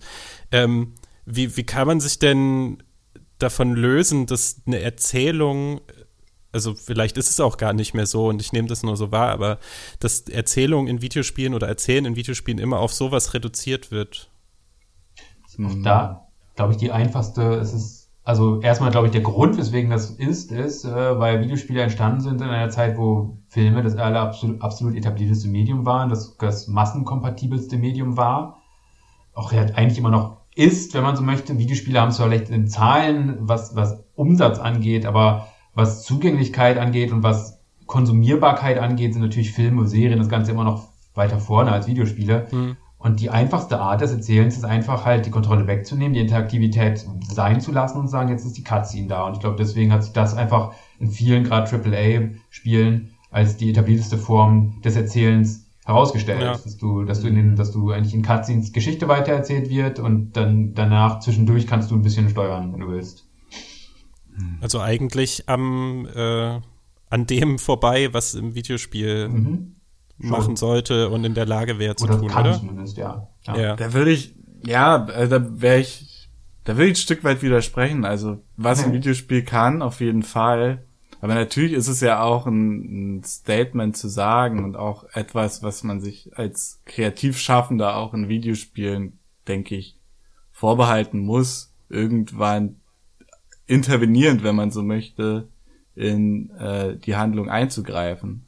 Und das kann ja durchaus auch eine Art von künstlerischem Statement sein. Also, wie gesagt, die Problematik ist jetzt, dass ich The Last of Us 2 nicht äh, gespielt habe, aber. Aber das kannst du ersetzen halt mit allen, mit ja, allen Videospielen, die. Es ist ja schon eine Möglichkeit eben zu sagen, ähm, ich gebe dir als Spieler bewusst nicht die Möglichkeit, diesen Charakter zu retten. Also das ist ja zum Beispiel im Final Fantasy VII mit Aerith Sorry für den Spoiler. Meine Güte, das wusste keiner bis jetzt. Das wusste niemand. Eine unfassbar große Diskussion. Etwas, was ja auch dazu beigetragen hat, dass Leute ihre Art, dieses Spiel zu spielen, nochmal verändert haben. Zehntausende Wege gesucht haben, äh, sie irgendwie zu retten, wo auch diverse mhm. Gerüchte darum kursiert sind und was ja irgendwie schon einen gewissen Teil zum Reiz und auch zum zum Mythos, würde ich es mal bezeichnen, der um ja. dieses Spiel existiert, wirklich beigetragen hat. Deswegen glaube ich, so als rein künstlerischer Handgriff ist es ähm, schon ein probates Mittel und eine der vielen Gestaltungsmöglichkeiten, wie eben Videospiele funktionieren können. Dann mhm. ist schlussendlich die Frage, ist es immer das adäquate künstlerische Mittel? Und wer ist überhaupt äh, in der Lage zu beurteilen, dass es das adäquate mhm. künstlerische Mittel ist? Also natürlich in der Realität ist es häufig so, dass man sagt, okay, das ist einfach die einfachste Art, irgendwie die Geschichte voranzutreiben. Aber mhm. nicht jedes Videospiel ist Kunst. Dem muss man ja dann natürlich auch ins Auge fassen, wenn man das diskutiert. Und ich glaube, man darf halt auch nicht Handlungsmacht wegnehmen, gleichsetzen mit Cutscenes, weil auch sowas wie Aerith stirbt in Final Fantasy VII hätte nicht in einer Cutscene stattfinden müssen. Ja, also das ist ja. Mhm. durchaus die, da die Macht zu nehmen, zu sagen, das passiert jetzt trotzdem, trotz allem, was du versuchst zu machen ist ja mhm. nicht gezwungen, dass es in einer Cutscene stattfindet. Deswegen würde ich sagen, klar, mhm. Cutscenes sind natürlich auch absolut probate Mittel, können es sein, eine Geschichte voranzutreiben. Und das bedeutet ja auch nicht, Cutscenes sind per se schlecht oder so, oder es ist schlechtes Erzählen oder, oder, oder faules Erzählen. Das ist halt nur, glaube ich, das naheliegendste, weil es einfach das tradierteste ist, wenn es in um visuelle Medien geht. Und äh, mhm. dass du als Passiver davor sitzt und es äh, geschehen lässt und zuschaust so. Und äh, aber ja, auf jeden Fall kann eine Cutscene auch ein total effektives Stilmittel sein, wenn du zum Beispiel in einem Spiel die ganze Zeit eine absolute Wirkungsmacht hattest und deine Entscheidungen sich genau ausgewirkt haben auf das Spiel und plötzlich dir das genommen wird, dann ist das natürlich auch ein total krasses Stilmittel, aber das, ganz ehrlich, in der Realität passiert das ja so gut wie nie, sondern das Gegenteil ist der Fall in den Cutscenes passieren Dinge und während zwischendurch machst du, steuerst du zwar, aber es passiert nichts, sondern du führst einen Gameplay-Loop aus. Äh, ja. ne, das klingt jetzt alles so sehr irgendwie despektierlich, muss es gar nicht sein, aber ich glaube, dass ja, ja, aber das stimmt schon. Es gibt ja Videospiele, die da wirklich aktiv drunter leiden, dass sie ihre Geschichte eigentlich nur in den Cutscenes erzählen. Mhm. Sowas wie Spec Ops The Line ist ja da ein gutes Beispiel, das ja immer so mhm. als Antikriegsshooter mhm. gehypt wird. Aber schlussendlich bricht sich's darauf nieder, äh, in den Cutscenes werden so die großen äh, kritischen Fragen an den Krieg gestellt und dann in der nächsten Spielsequenz mähst du halt wieder mit deinen Sturmgewehren äh, feindliche Soldaten mhm. nieder. So. Ja. Last of Us ist ja genau das gleiche, vor allem Teil 2. Ja, also ist die große Erzählung ja. über den endlosen Kreislauf von Gewalt und Rache und es wird da gehadert über eine Person, die ich jetzt habe in einer Cutscene, die umgebracht wurde, auch noch schwanger dazu. Und um zur nächsten Cutscene zu kommen, töte ich aber erstmal 50 NPCs aber ohne Probleme ja. halt. Ne? Das ist, ja, das ist genau die, äh, diese Dissonanzen, die dann da auftreten, die auch, wie gesagt, total interessant sein können, wenn sie dann genutzt würden. Und das passiert eben sehr selten, finde ich zumindest. Ja, das wäre ja. für mich jetzt auch das naheliegendste, weil auch irgendwie noch aktuellste Beispiel gewesen, The Last of Us 2. Mhm. Weil diese, diese Kluft zwischen diesen beiden äh, Ebenen für mich auch den ja, die Freude beim Spielen bisschen kaputt gemacht hat. Gab's nicht so bei, bei äh, Metal Gear Solid 3, glaube ich, diese, diese viel diskutierte Sequenz, wenn wir jetzt gerade über Tod in Cutscenes äh, reden, wo Solid Snake so seine, seine Mentorin umbringen muss.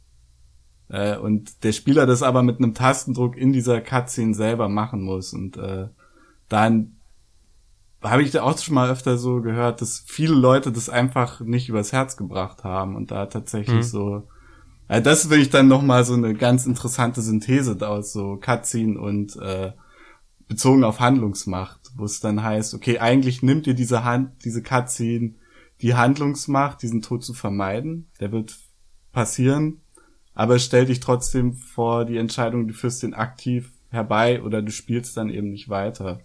Und ja. da wäre dann mal ein Beispiel, dass es wirklich sehr, sehr gut genutzt hat, so diese, mhm. diese philosophische Implikation oder diese erzählerische Implikation, die so Cutscenes dann tatsächlich haben. Eine ähnliche Diskussion gab es ja in der Foltersequenz von GTA 5, mhm. ähm, die man nicht umgehen konnte und deren Ablauf überhaupt gar nichts daran geändert hat, wie die Handlung nachher weitergegangen ist. Also in welcher Reihenfolge du welches Folterwerkzeug angesetzt hast bei diesem Menschen, ähm, war völlig egal. Es war halt quasi, du, du musstest in die aktive Rolle des Folterknechts übergehen und es, das, also da ist ja quasi nochmal die nächste Ebene, du musst dich für ein Werkzeug entscheiden, sozusagen. Also mhm. ähm, hast dann auch noch diesen, ja, je nachdem, wie, wie weit du in die Welt eingetaucht bist, Ekel und, und äh, diese Abscheu zu überwinden. Es ist halt auch so, du musst ein Werkzeug wählen, weil das Videospiel muss halt weitergehen. Ist aber eben nicht, du musst ein Werkzeug wählen, denn unsere Erzählung ist wichtig und ja. steht hier gerade im Mittelpunkt. Es ist einfach nur so, du musst jetzt halt einen Knopf drücken, sonst passiert hier nichts. Das ist, halt, mhm. das ist so, ja. das finde ich jetzt auch mal so, was ich leider oft erlebe, so dieses, ja, musst dich entscheiden, weil sonst haben wir hier jetzt eine Pause. Weil wir haben uns entschieden, ja. an dieser Stelle sollst du dich entscheiden, aber es hat eigentlich überhaupt gar keine es spielt keine Rolle. Der, der, der, Reminder, dass man gerade noch ein Videospiel spielt. Genau, du hast Controller in der Hand, Achtung. Der geht gleich aus, ja. wenn du es zu lange liegen lässt. ja, genau. ja. Jetzt sind, wir, jetzt sind wir eigentlich schon mitten in dieser Diskussion, was ist Gutes und was ist nicht so Gutes erzählen. Äh, bevor ähm, du die Frage einleitest, möchte ich mich bei allen Metal Gear Solid äh, Fans entschuldigen, weil ich in Bezug auf Metal Gear Solid 3 von Solid Snake gesprochen habe, das aber, glaube ich, Big Boss war. Aber ich komme da sowieso nicht damit. Wie viele Spoiler willst du hier eigentlich noch raushauen? Das ich ist auch so ein Plot, Alle. oder? gespielt. Jetzt, jetzt bin ich Echt hier. Das ist, das ist die absolut, das ist eine von den ganz großen Lücken äh, in meinem in meinem Videospiel äh, Resümee. Nö, die habe ich ja nicht selbst gemacht. In meinem Videospiel was auch immer, in meinem Videospiel ist äh, Metal In Gear deinem Videospiel. In meinem Videospiel. In Matthias, dem sein lebendes Spiel ja. findet kein, findet man kein Minigame, das Metal Gear Solid hat. Bisher nicht, nein. Die ersten Teile mochte ich gerne. Beim Teil 3 bin ich schon wieder irgendwie eingeschlafen. Ja, und habe dann damit aber auch diesen alten Mann dann besiegt. Noch ein Spoiler. Naja. Ein Spoiler. Äh, genau, du hast am Anfang schon äh, Journey erwähnt als eins aus dem Indie-Bereich, wer das nicht kennt. Ähm, was, wenn man jetzt böse Zungen würden sagen, das hat keine Handlung. Du hast vorhin schon das quasi entkräftet. Das gibt eine Handlung, egal wie dezent und, ähm, und, und simpel die vielleicht auch ist oder uneindeutig die ist. Es gibt irgendwie eine Handlung, aber das Spiel will weder damit begeistern, dass es so eine tolle ähm, Handlung anbietet, ähm, noch ist es irgendwie quasi objektiv feststellbar, was die Handlung ist, weil das ein total individuelles Erleben ist, was, was da den Reiz ausmacht. Und das hast du schon als gutes Beispiel benannt. Was sind denn noch so konkrete Spiele, wo ihr sagt, hier wurden die Mittel, die ein Videospiel zur Verfügung stellt, total gut genutzt, um eine andere Form, auch so ganz verschieden von der Literatur, verschieden vom Film, von Serien, ähm, vom Bühnenprogramm oder ähm, ja, mhm. was auch immer, wo, wo es einfach gelungen ist, dieses Medium erzählerisch an, an, an einen neuen Punkt vielleicht auch zu bringen. Ich, ich würde sagen, was das eigentlich total was überhaupt nicht äh, mit diesen Werkzeugen zu fassen ist, die wir jetzt vorhin alle genannt haben, äh, eigentlich jedes Multiplayer, Online-Multiplayer-Spiel. Also das, wo, wo, die, wo eigentlich das, was du mit Menschen erlebst, die Geschichte ist, wenn man so möchte, äh, du aber gleichzeitig immer noch eigentlich der Erzähler bist, deine eigener. Ähm, also gleichzeitig irgendwie den Diskurs äh, selbst machst und mhm. die Handlung dadurch kreierst, aber das halt jedes Mal komplett anders passiert, weil jedes ja. Mal mit anderen Menschen oder auch mit den gleichen Menschen in einer anderen Dynamik, in einer anderen Konstellation, äh, die verhalten sich anders, darum verhältst du dich wieder, also sind viel mehr Variablen plötzlich da, die alles veränderbar machen, noch viel mehr als normalerweise sowieso in einem Videospiel. Also ich finde wirklich alles ähm, Multiplayer, ähm, eigentlich alle Multiplayer-Spiele ähm, und vor allem Online-Multiplayer-Spiele ähm, haben genau das. Eigentlich sind, kann, können keinem anderen Videospiel, da wird dann halt ganz oft ja auch so nach der Geschichte, keine Ahnung, ich gucke mir jetzt ein The Division an, auch wenn ich selbst einer von die, den Personen bin, die das halt stark kritisiert haben, weil es ähm, mhm. problematische Dinge tut. Aber ja. wenn man halt diesen Multiplayer-Modus sich anguckt, dann halt versucht immer noch die Geschichte als die Rahmenhandlung zu sehen, die dieses Spiel bietet, nämlich irgendwie äh, Postapokalypse, Washington DC Teil 2, bla bla bla, ist eigentlich verfehlt, weil eigentlich ist die Narration oder beziehungsweise die Geschichte, wenn wir in diesem Fall jetzt wollen, von einem Multiplayer-Match, was zwischen diesen Leuten passiert und nicht mhm. die Rahmenhandlung, die ist eigentlich total ja. egal, sondern das, was passiert zwischen den Leuten. Und ich glaube, das ist etwas, was Videospiele sehr, sehr eigen macht und dann halt alles, wo es funktioniert, das äh, Gameplay, also das, was ich mache, beeinflusst die Handlung. Mhm. Oder ist sogar die Handlung. Je näher Handlung, und wenn man es jetzt wieder auf literaturwissenschaftliche, äh, je näher Diskurs und Histoire zusammen sind und nicht getrennte Ebenen, ja. also ne, so wie ich etwas steuere, ist gleichbedeutend mit was erzählt wird eigentlich. Je sag, mehr sag das, doch einfach What Remains of Edith Finch. Komm, ja, nee, sag ich jetzt nicht. Vielleicht später nochmal. Aber da, wo je mehr, je näher sich das an, annähert, und das ist zum Beispiel in allen Multiplayer-Spielen meiner Meinung nach, äh, ist, mhm. ist das eigentlich eins, weil das, was ich steuere und das, was die anderen steuern, ist das, was wir erleben und ist die Geschichte.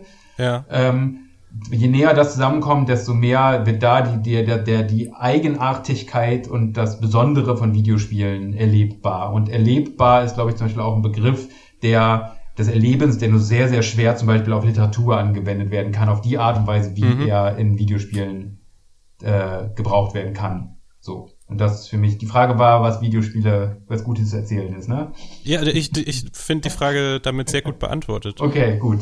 Ja. ja. Ähm, ich würde den eben Schön. von Matthias äh, gedroppten Ball aufnehmen äh, und auch sagen, dass das eine Technik ist, die man durchaus auch auf Singleplayer-Spiele übertragen kann, mhm. dann allerdings noch ein bisschen abstrakter, nämlich es gibt ja auch Spiele, die sehr, sehr stark mit einem Avatar arbeiten, also einer Form des Protagonisten, die sehr, sehr wenig selbst mitbringt, also jetzt beispielsweise kein Avatar wäre sowas wie Geralt von Riva in The Witcher, der eine sehr, sehr ausgefeilte ähm, äh, Backstory hat, mhm. über den hier vorher schon so sieben Bücher geschrieben wurden und der natürlich auch die könnte man ja ignorieren, aber das macht die könnte man ignorieren, nicht. weil der Autor tot ist, wie wir gelernt haben, aber der auch innerhalb des Spiels natürlich äh, eine sehr starke Besetzung hat. Ähm, Im Gegensatz dazu wären Avatar sowas wie der The Dragon Blood in Skyrim der halt eigentlich mhm. bloß auf diesen Faktor. Ist er nicht Dragonborn? Sorry, ich bin kein Skyrim. Spieler. Das ist halt Dragonborn. Dragon Ball vielleicht auch. Dragon Ball, der Son Goku aus Skyrim. das ist eigentlich Son Goku aus Skyrim, genau. Ähm, diese, also der bringt halt keine Eigenschaften mit. Der ist gestaltbar und schlussendlich sagt er auch nichts und du siehst ihn auch kaum. Also ist das Erleben, was über diesen Avatar stattfindet, nochmal viel, viel stärker über ähm, die eigentlichen SpielerInnen geprägt, als jetzt über diesen Protagonisten, der da auftritt, weil es eben vielleicht gar kein Protagonist ist, sondern eben nur ein Avatar. Deswegen würde ich argumentieren, dass man in der Rezeption oder eben im Spielen die Handlungen, die passieren, auch eben doch mal anders und vielleicht auch mehr auf sich als Spieler gerichtet waren. Mhm. weil das passiert ja nicht Geralt von Riva, sondern jetzt tatsächlich eher mir, weil ich das Ganze ja. auch aus der Ego-Perspektive wahrnehme.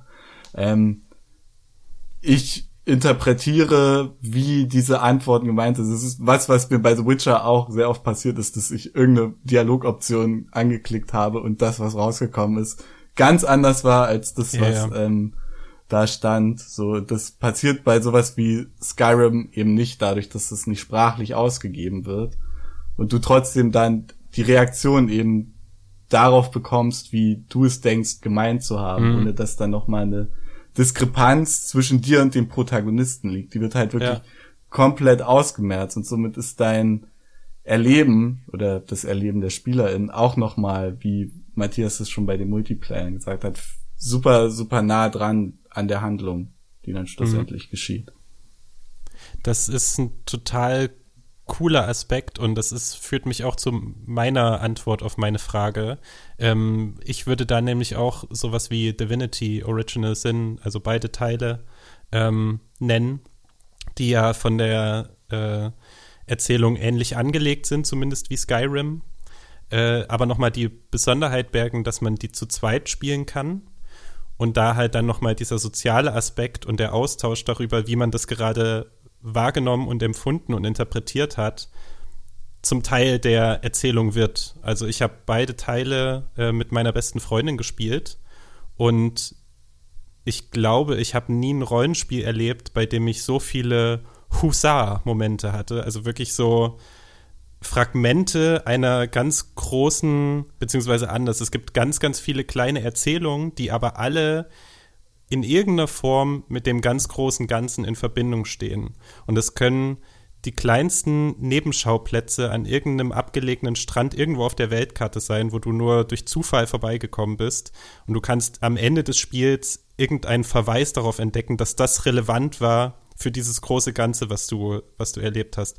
Und je mehr dieser Puzzlestücke man dort findet und einordnet in das große Ganze, und dann aber gemeinsam auch noch, man kann dann, dann man, man ist auch nicht gezwungen, zusammen die ganze Zeit rumzulaufen, sondern die eine Figur oder der eine Avatar, der ist an der Ecke des, de, der Welt und ich bin an der Ecke der Welt und man tauscht sich darüber aus, was man gerade erlebt und was man gerade für Hinweise äh, findet, die einen voranbringen, um das zentrale Rätsel, die Main Quest sozusagen voranzutreiben oder das, das, das Rätsel zu lösen.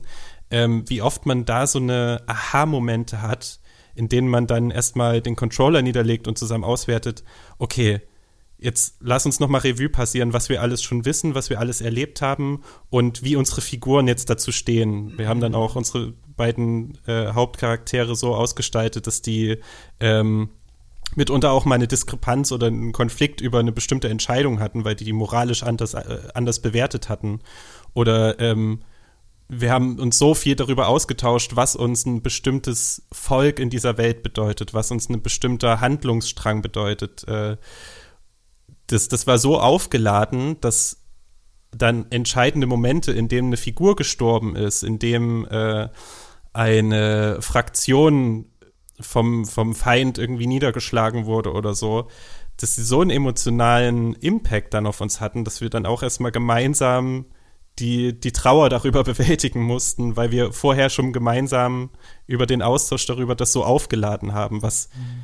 wenn man einfach nur dieses Spielfeld betrachtet, gar nicht so offensichtlich ist, weil dieses Spiel, was die Inszenierung an sich angeht, jetzt nicht besonders herausragend ist. Da gibt es keine, ähm, keine krassen Charakteranimationen, da gibt es keine mhm. krassen Zwischensequenzen oder sowas, die das künstlich aufladen. Du musst es mhm. selbst mit Bedeutung versehen mhm. und das hatte ich selten bei einem anderen Rollenspiel als bei diesen beiden. Ja. Ich habe das ist jetzt vielleicht ein bisschen abstrakt, wie ich das beschrieben habe, aber vielleicht könnt ihr nachfühlen, was ich meine. Voll. Und ich glaube, was interessant ist, wenn man das versucht rückzuwenden, wenn man jetzt zum Beispiel eine, ein Buch schreiben wollen würde über euer Divinity Original Sin, dann wäre, würde dieses Buch nicht äh, die Geschichte von Divinity Original Sin wiedergeben, sondern sie würde euch beide als Charaktere beschreiben, mhm. die das Spiel spielen und eure Interaktion während des Spiels. Also, weißt du, dieses ja, diese Ebene, diese, genau diese Ebene ist es halt, die die Videospiele so besonders macht. Genau diese Ebene, was passiert auf dieser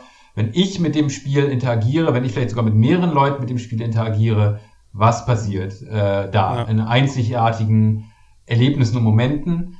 Äh, und deswegen halt auch eigentlich die Geschichte fast egal dann eigentlich ist, ne? in, in dieser Konstellation die Geschichte egal, die Geschichte des Spiels egal ist, sondern es ist immer die, wie reagiere und interagiere ja. ich mit dem Spiel. So, und genau, äh, das ja. ist das Interessante daran, ja. Ich glaube, ich muss jetzt auch doch nochmal Dark Souls an dieser Stelle erwähnen. ja, das, das, das es, darf eigentlich äh, wirklich nicht fehlen. Es darf schon. wirklich nicht fehlen. Deswegen, ähm, man redet ja immer sehr, sehr viel über den Schwierigkeitsgrad und die Bosse und bla bla bla, schlag mich tot. Aber ähm, was glaube ich so Sinne. das zentrale Aspekt dieses Spiels ist, ist tatsächlich die, ist einfach die Art und Weise, wie es seine Geschichte erzählt, auch wie unfassbar unemotional ist seine Geschichte fast erzählt und das hm. sämtliche Art und Weise der Rezeption dieser Geschichte. Ich glaube, wenn man sich wirklich für diese Geschichte interessiert, kommt man nicht drum herum, um sich sich mal so ein paar YouTube-Videos anzuschauen, die sich, die das irgendwie aufarbeiten und versuchen, hm. Das nachzuerzählen. Und der Punkt dieser YouTube-Videos ist, wenn man das dann nochmal weiter guckt, ist eigentlich schon fast nicht mehr diese Geschichte einfach nur so, also zu sagen, ich arbeite jetzt die Handlung, also das, was wird erzählt auf, sondern daraus eine neue Art von Erzählung zu machen, sondern das wie Reden habe ich das wahrgenommen, wie ja. rede ich mhm. das, welche Geschichte oder welche neue Geschichte schreibe ich jetzt mit diesem Charakter? Was sind mhm. die Anhaltspunkte in dieser Welt und wie kann ich diese Geschichte erzählen? Und so widersprechen sich ja auch einige dieser Leute, die diese Geschichten wieder erzählen. Und das ist eigentlich so ein unglaublich fantastischer und kreativer Aneignungsprozess, der da in dieser Community stattfindet, wo irgendwie in verschiedenen Foren, auf YouTube, auf äh, Wiki-Seiten, auf Reddit, was weiß ich, schlag mich tot, mhm. wirklich auf unglaublich vielen Plattformen versucht wird, diese Geschichten aufzuarbeiten und das angepasst an diese jeweilige Plattform neu zu verhandeln, was da passiert ist. Und mhm. das eigentlich bei jedem From Software Spiel wieder, so dass man sagen kann, dass dieses Spiel in dem, wie es erzählt, nochmal viel weiter wirkt, mhm. weil es tatsächlich andere Leute dazu anregt, selbst nochmal zu erzählen. Und da schließt sich total interessant, wie ich finde, der Kreis zu Mittelalterliteratur, wie ich es schon am Anfang erwähnt habe, wo hm. es eine orale Tradition gibt, die, und bei Videospielen, da kann man es fast andersrum beschreiben. Es gibt das Videospiel, wenn man das übersetzen möchte, in die Literatur, der Text, der festgeschrieben ist, und dann die orale Tradition, was damit gemacht wird, was alles passiert und so weiter und so fort. Und dieses, äh, das ist das, was ich eben auch meinte, was ich total interessant finde, dass man dass man, wenn man Videospiele mit Literatur vergleicht, sogar noch viel besser diese Mittelalterliteratur nehmen kann, die halt ähnlich erzählt sogar, wie Videospiele oftmals, ähnlich erzählt, auch ähnlich, teilweise erratisch fast schon, äh, inkohärent, weil ich, ganz oft ist ja auch Videospiel erzählen total inkohärentes, wenn ich irgendwie mit Mission A und dann mache ich Z und dann irgendwann erst drei Stunden später gehe ich zu B. Also weißt du, da ist ja auch ganz oft Erzählen drin, was erstmal überhaupt gar keinen Sinn ergibt. Ja. Und diese ganzen Sachen finde ich total spannend, sind in Mittelalterliteratur auch drin. Deswegen ich immer nur allen Leuten raten kann, sich ein bisschen mit so Literatur, mit Mittelalterliteratur oder vor allem eine Theorie der Mittelalterliteratur auseinanderzusetzen, wo halt genau dieses, äh, und das, was sogar erzählte, Stefan, alles erinnert mich halt total daran, dieses, dass äh, dass dann eine Community, eine Gemeinschaft entscheidet, wir wollen diese Geschichte ein wenig anders erzählen, deswegen erzählen wir sie auf eine neue Art und Weise. Und äh, das ist genau das eigentlich so ein bisschen. Äh, ja. Und das, was du halt auch schon gesagt hast, also die Art und Weise, wie Spiele gespielt werden, teilweise so irrational, teilweise mhm. weg von der Main Quest oder Entscheidungen, die schwierig sind, absichtlich hinauszuzögern, weil man mhm. noch mehr mhm. von dieser Welt sehen möchte. Also ja. Oder absichtlich destruktiv spielen. Das finde ich auch mal mega interessant. Leute, genau. sowas wie die Glitches, äh, Speedruns, diese ganzen Sachen mhm. aus äh, testen wollen, wie sehr kann man ein Spiel kaputt spielen, wenn man eigentlich so mhm. will. So gegen den Strich spielen, was ja auch in der Literaturwissenschaft gegen den Strich lesen halt, alles so poststrukturaliste, postmoderne Literatur und so weiter und so fort, Dekonstruktivismus, blah, Also auch alle Sachen, die es halt tatsächlich da überall schon gibt. Und das finde ich total spannend, halt auch so dieses, dass es auch ein, ein Teil von Erzählen ist, zu sagen, so ich spiele komplett gegen den Strich und gegen das, was das Spiel mir eigentlich vorgibt. Das ist auch ja. eine, meine Art der Erzählung dann halt, ne? Das glaube ich, also da, da hinkt halt der, der Vergleich dann zum Film auch absolut, mhm. weil, weil ein Film an sich, glaube ich, nochmal ein viel geschlosseneres Medium ist als ein Videospiel. Während, natürlich kann man aus Filmen irgendwie Mashups machen und das auch alles neu verwenden, aber ich glaube, jede Rezeption eines Videospiels ist in dem Sinne, dass es dem Spieler Angebote machen muss, um ihn aktiv zum Handeln und zum Rezipieren zu bringen. Mhm. Dass es da einfach sich viel offener gestalten muss als mhm. jetzt so ein geschlossener Film. Und daraus ableiten so ein bisschen auch, das äh, ist zwar nicht wirklich, äh, aber dieses Schreiben oder Reden über Videospiele und kulturelle Besprechung von Videospielen automatisch dadurch eigentlich noch subjektiver wird weil ich ja. immer nur das wiedergeben kann, was ich erlebt habe. Klar, in einem, in einem Film auch das gleiche wieder. Äh, ich schaue den, einen Film mit meinem ganz eigenen Horizont, mit dem, was ich erlebt habe. Ich ordne alles so ein, wie nur ich es einordnen kann, weil ich mein mhm. Leben geführt habe. Klar, da ist auch immer die Subjektivität drin, aber noch mal, noch mehr mehr Subjektivität in Videospielen eigentlich, weil ich vielleicht bestimmte Sachen gar nicht erlebt habe oder ganz anders erlebt habe, in einem Zeitpunkt erlebt habe. Ne, also mhm. dieses, äh, die, die, die Kontingenz, wenn man so möchte, das Zufällige vom Videospielen eigentlich auch nochmal total beeinflusst, wie wird über Videospiele gesprochen und eigentlich noch fast es noch unmöglicher macht. Objektive Be Besprechung von Videospielen ist halt wirklich, wie ist die Grafik, wie ist der mhm. Sound, ja. äh, wie ist die Steuerung. Äh, und alles andere kann nur höchst subjektiv sein eigentlich. Noch viel mehr als, als in Videospielen, glaube ich. Als in, als in Filmen oder anderen Medien, glaube ich. Ja. Wenn es um eine wertende Besprechung geht, natürlich. Wenn es jetzt einfach nur darum geht, einzuordnen, was macht das Spiel, vielleicht nicht, aber wenn es um eine wertende Besprechung von Videospielen mhm. geht, also eine kulturelle eher, keine theoretische oder wissenschaftliche, dann bin ich ja. automatisch immer viel subjektiver. Ja, dann ähm, nähern wir uns jetzt dem Ende der Folge und zum Ende der Folge, ach, diese Überleitung, die habe ich mir gerade nebenbei ausgedacht, während ihr geredet habt, möchte ich von euch wissen, braucht es das Happy End? Ist das Spiel nur dann gut erzählt, wenn ihr irgendwie ein, ein fröhliches Ende finden könnt? Oder könnt ihr auch mitten in der Erzählung aus dem Spiel aussteigen und das ist in Ordnung? Ich schließe meine Videospiele immer selbst ab. Das Videospiel schließt sich nicht ab. Ich schließe das Videospiel ab. Ich äh, entscheide selbst, wann ich genug von einem Videospiel habe und ob das Videospiel selbst der Annahme ist, dass das das Ende ist, ist mir dann recht egal. Ich glaube, da haben wir auch schon mal drüber gesprochen. Du meinst, ne, also dieses ja, ja. muss das Ende, das offizielle Ende in Anführungszeichen eines Videospiels nicht sehen. Ich muss nicht, dass sich ein Videospiel auserzählt, weil ich äh, noch viel mehr als in anderen Medien. Ich lese auch ein Buch irgendwann nicht weiter, wenn es mich mehr interessiert, bin ich nach Seite 50 halt raus. Ich bin nicht einer von denen, die das dann zu Ende lesen müssen. Aber noch viel mehr in einem Videospiel entscheide ich selbst und mache es von meiner eigenen Stimmung und meinem eigenen Empfinden abhängig, ob ein Videospiel auserzählt ist oder nicht. Und ich brauche deswegen auch kein Happy End. Und Stefan? Also ein Happy End brauche ich jetzt auch nicht unbedingt. Ich glaube, ich habe immer noch so ein bisschen die Fear of Missing Out, dass wenn ich ein Videospiel nicht zu Ende gespielt, einen Film nicht zu Ende geguckt, eine Serie mhm. nicht zu Ende gesehen, ein Buch nicht zu Ende gelesen. Kannst ich, du nicht mitreden. Große Ain't nobody got time for that, ey. Ain't nobody got time for that. Da werde ich auch noch hinkommen, wahrscheinlich irgendwann. Bin ja noch hm. jung, ich habe noch Zeit. Ich hatte es schon immer. Ich musste da nie hinkommen, ich war schon immer da. Hm. ich, ich, ich bin ähnlich alt wie Matthias und habe es immer noch nicht abgelegt, von daher ah. mach dir keine Hoffnung. Das sind, ja, das sind ja einfach traurige Perspektiven, die mir da gegenüber sitzen. Ja, vielleicht sind wir einfach traurige Personen. Traurige Personen. Aber ich, ich, wirklich, es ist das Schöne an einem Videospiel. In einem Assassin's Creed Odyssey, nach 20 Stunden, ich habe ein paar Sidequests ja. gemacht, ich habe die Welt ein bisschen erlebt, ich habe die Atmosphäre, da haben wir noch gar nicht drüber gesprochen. Die Atmosphäre mhm. ist für mich das immer mehr das, das, das wird die nächste Folge. Vielleicht. Ja, ey, stimmt. Ähm, und dann habe ich selbst entschieden, diese, diese, diese äh, Histoire ist für mich jetzt beendet, weil ich sie selbst ja. beende, weil ich der Erzähler bin äh, in einem Videospiel. Da haben wir auch noch gar nicht drüber geredet, was ja auch total interessant ist. Es gibt ja trotzdem, kann es ja Erzähler in Videospielen geben. Es gibt ja jetzt Videospiele, die Erzähler haben, im wahrsten Sinne, mhm. die jemanden Off-Stimme haben, die reinspricht, ja, was ja. auch eigentlich total spannend ist, aber das ist nochmal ein ganz weites Feld, wie Effi Berichts Vater sagen würde. Ähm, äh, ja, deswegen, für mich ist das das Schöne an Videospielen ja. sogar, dass ich selbst bestimmen kann, Schnauze voll, Schluss. Und je offener die Spielwelt eigentlich ist, desto einfacher fällt mir das. Ich bin noch viel schlauer.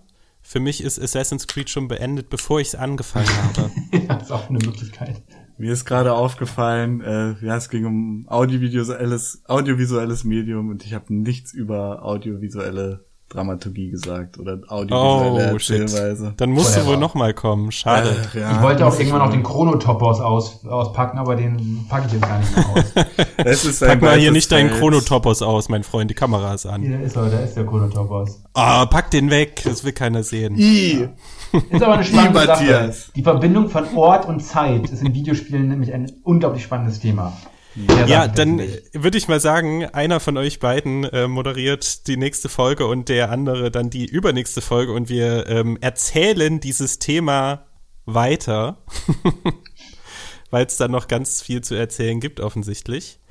Aber ich habe das Gefühl, ich habe jetzt schon ganz viel gelernt und ähm, habe mich äh, habe mich gut unterhalten gefühlt von eurem Fachwissen. Ich hoffe, die Zuhörer und Zuhörerinnen auch. Und äh, wenn euch dieses Thema interessiert hat, dann lasst doch mal einen Kommentar dazu da, ob ihr euch vielleicht mehr in diese Richtung wünscht. Ansonsten äh, macht es wie gehabt und schreibt uns einfach gar kein Feedback, aber, ähm, aber hört schöne- vielleicht trotzdem. Das ist auch eine tradierte orale äh, äh, Form, die wir etabliert haben. Ja, richtig. Und, äh, und einfach, weil ich es kann, äh, erzähle ich auch nochmal, dass wir einen Newsletter haben, ähm, einen Steady-Newsletter. Abonniert den, der ist hier hinten ganz am Ende der Folge richtig gut platziert. Ja. In dem Sinne, vielen lieben Dank, Stefan, für deine Zeit. Wie gesagt, ich, ich hoffe wirklich, vielleicht bist du mal wieder am Start. Gerne, also Ähm, mir hat's viel Spaß gemacht. Das freut mich doch zu hören. Und allen anderen wünsche ich, wann immer die das jetzt hören, einen wunderschönen Tag und bis zum nächsten Mal. Tschüss. Tschüss.